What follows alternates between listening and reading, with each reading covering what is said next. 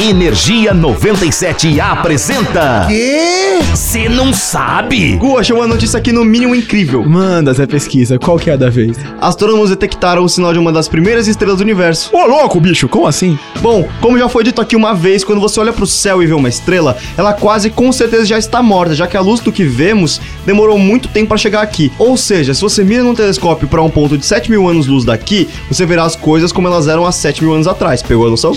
Sim, sim, prossiga. Ok, seguindo essa lógica, astrônomos começaram a mirar o telescópio a pontos de mais ou menos 13 bilhões de anos-luz daqui, meio que para entender como as coisas eram quando o Big Bang se formou. Resultado, um completo breu.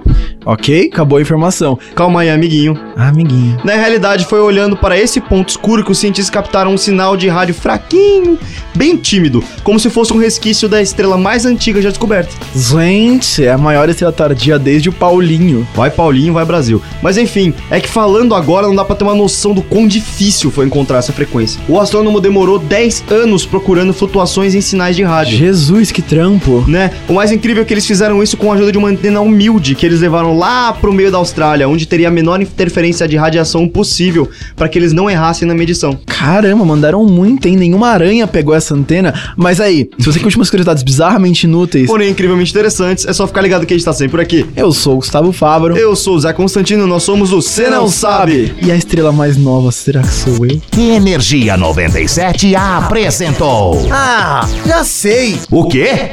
Você não sabe?